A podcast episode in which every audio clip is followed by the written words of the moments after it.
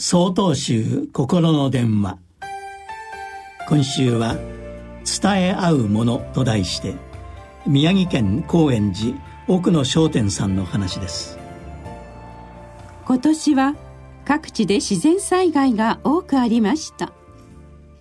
お亡くなりになられた方々にご冥福をお祈り申し上げますとともに被災された皆様の一日も早い回復を願っております。テレビや新聞で各地の災害の報道を目にするたびに私は東日本大震災のことがよみがえってきます。被災地では5年半が経過した今あの時のことを話し始める方が多くいらっしゃるように感じます。先日あるお寺の総大さんがこんなお話をしてくださいました。その方の菩提寺のご住職様は助かったもののご本堂は大津波によって全壊し流されてきた瓦礫や車などでいっぱいになったそうです。震災から8ヶ月が過ぎこれからの復旧を思案していた時ダライ・ラマ法王がお見舞いに来られることになりました。何のおもてなしもできないけれどご住職様がお出迎えすることになりました。ご本堂までの道の両脇には震災の瓦礫が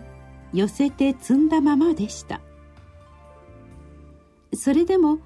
できる限りのおもてなしのため近くの幼稚園の園児たちも大勢でお出迎えしました。法皇様はお寺にご到着されるとこうお聞きになられました。ここにいる子供たちの中でこの度親を亡くされた子はいますか？はい3人おります。そう聞きになり歩みを進められた法皇様はその子供の前に行かれると立ち止まり腰を低くしてその子をぐっと抱きしめて耳元でお話しされました。その子はニコニコと笑顔でいました。後についていた総大さんはその光景を見て涙が止まらなかったと話してくださいました。私はこのお話を聞いて一人一人の悲しみや苦しみを受け止め合い伝え合う生き方が